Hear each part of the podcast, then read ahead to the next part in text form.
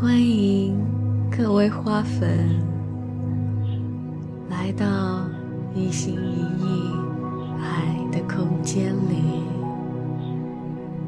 听我为你读书，读这本由美国正念导师唐纳德·阿尔特曼所撰写的《正念的现在，我们开始今天的篇章。第一部分“心理钥匙”的第十一章：专注于你的心里。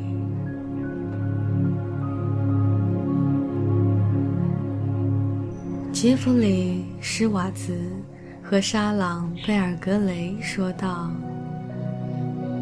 一个人完全可以随心所欲地做出选择，便是他在某一刻对于某个想法的专注度。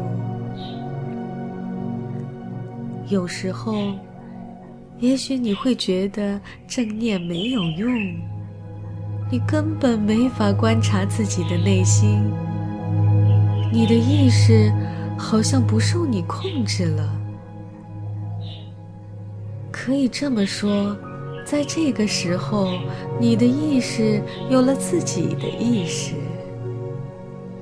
也许，意识的固执和它天生的遗忘性会让你感受到阻力，因为它不仅会忘记去注意，还会忘记去关注注意力，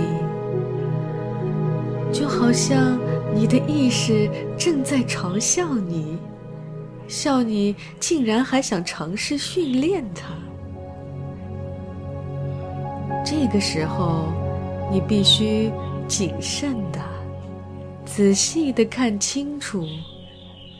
清楚的理解，可以让你更容易的透过雾蒙看清楚你所看到的，观察清楚。你所观察到的，若想消除困惑和不好的心灵视觉，只需回答下面的这些问题：你的意识究竟在想什么？为何我总是一次又一次地遇到同样的羁绊？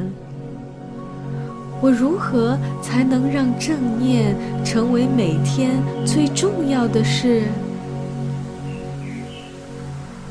第一次见到布雷特是在一个清晨，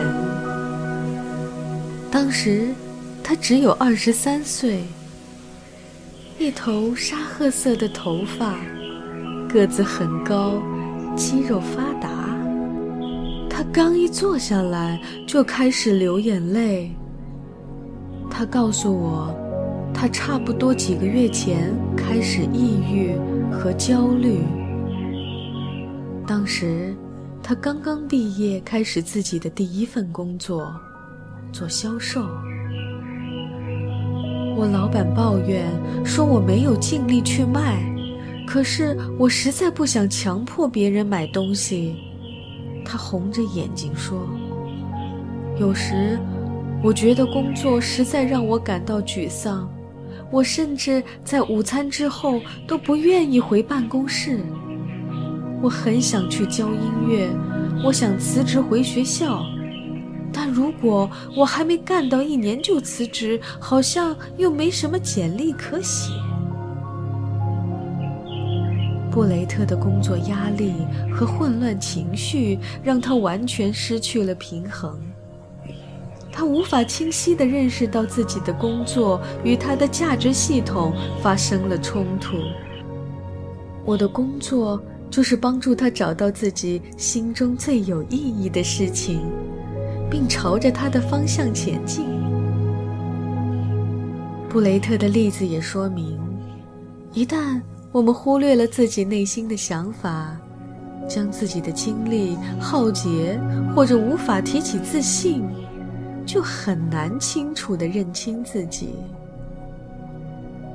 如果出现了这些情况，不妨问自己两个问题：第一，我这样做对我自己、对他人都好吗？第二，我的行为恰当吗？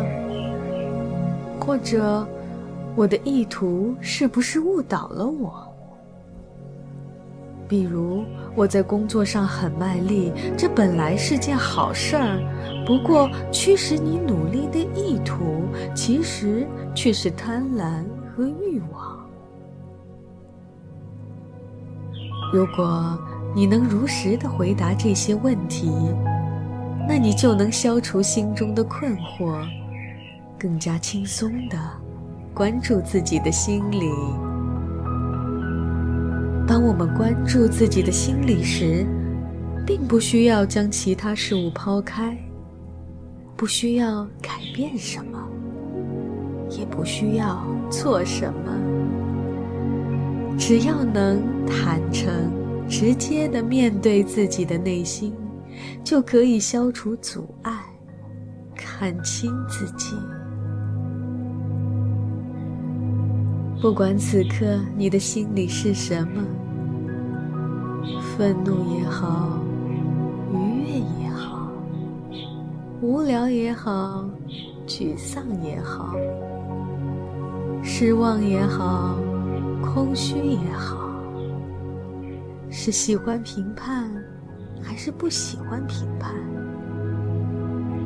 是渴望，是逃避？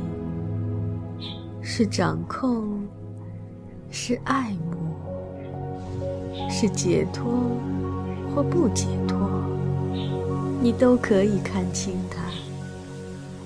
把所有这些情绪都聚集一起，混合起来，看看会发生什么。让内心深处所有的点滴思绪都浮出水面。汇聚起来，回到他们的意识海洋里去。但要记住，关注心理，也意味着要越过心理分析，洞悉你此时此刻的内心，让它保持现在的样子。在此。我再将心理钥匙中介绍的方法整合起来，以便大家练习。将心理钥匙所介绍的方法全部浏览一遍，看看哪种方法适合自己目前的情况，并向自己承诺，在接下来的一周里，每天都练习这个方法。无论它需要多长的时间，最开始设置的目标要小，要实际，要容易达到。如果一开始只能完成每天五分钟，也是可以的。你可以根据以后的实际情况，适当增加五分钟。记住，建立信心、付诸努力十分重要。一开始，不要给自己太大的压力。一个星期的练习结束后，也许你会想尝试这一部分提到的其他心理钥匙，可以继续坚持第一个练习。然后再增加第二个练习，看看效果如何。